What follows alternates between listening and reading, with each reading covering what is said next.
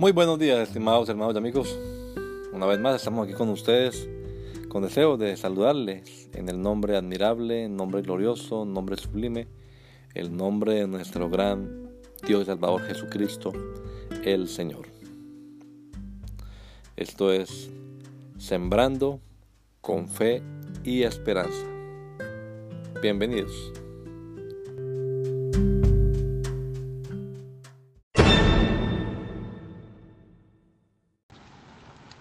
Equipo. Porque nosotros somos colaboradores de Dios y vosotros sois labranza de Dios, edificio de Dios. Unidad en medio del trabajo multidisciplinario.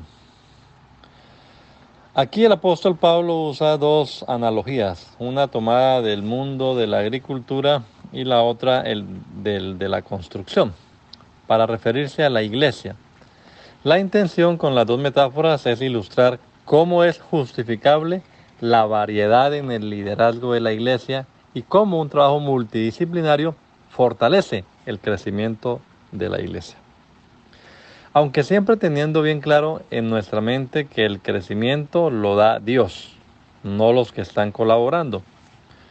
Un buen ejemplo de una iglesia con un ministerio variado es la de la ciudad de Antioquía de Siria, algunos neciamente se vanaglorían del resultado de su trabajo, pero el Señor nos deja bien claro que no es cuestión del que siembra ni del que ciega, sino de Dios, que es quien da el crecimiento. Él es el único indispensable. Igualmente sucede con la otra metáfora. Uno es el que pone el cimiento, otro el que construye sobre él, pero la gloria final es de aquel que diseñó el edificio. Esto no nos exime de cumplir con fidelidad la labor encomendada. Dios le bendiga, que el Señor Jesucristo nos regale a todos un hermoso día hoy. Maranata, gracia y paz.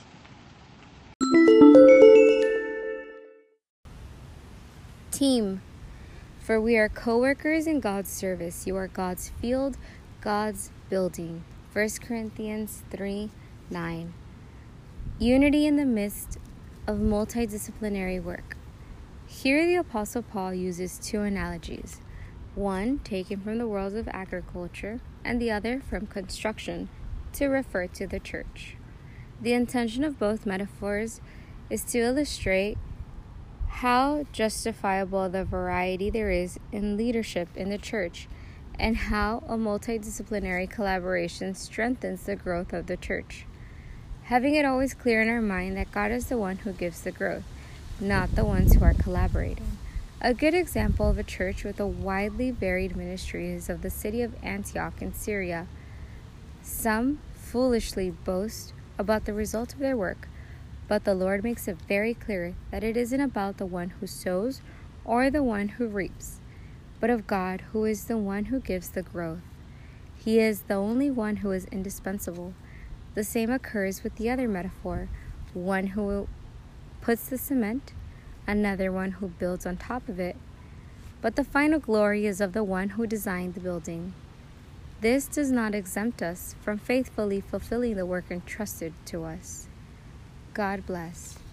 May our Lord Jesus Christ give us all a beautiful day, grace, and peace.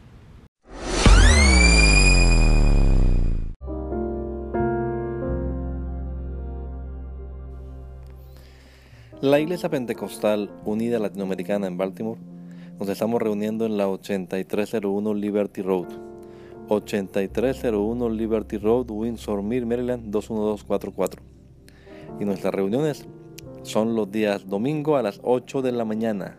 Domingo 8 de la mañana tenemos el servicio de adoración, alabanza y enseñanza de la palabra de Dios.